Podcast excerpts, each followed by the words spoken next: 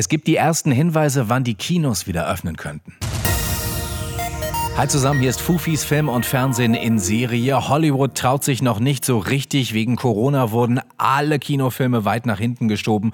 Und jetzt hat es auch Wonder Woman 1984, aka Wonder Woman 2 getroffen. Das Erstaunliche daran, der Film sollte eigentlich erst im Juni anlaufen. Das bedeutet, Hollywood hat die Buchsen noch voll und will natürlich nicht, dass wir uns anstecken, ist logisch. Aber hauptsächlich wollen sie natürlich nicht zu viele Einbußen an den Kinokassen.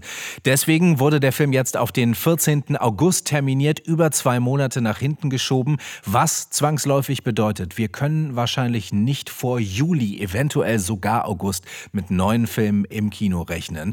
Das bedeutet aber nicht, dass wir gar nichts mehr zu gucken haben. Es wird natürlich neue Filme und Serien bei Netflix und bei Amazon geben. Die Programme für beide, die neuen Filme und Serien im April 2020 findet ihr jetzt auf unserer Seite film.tv slash Fufis.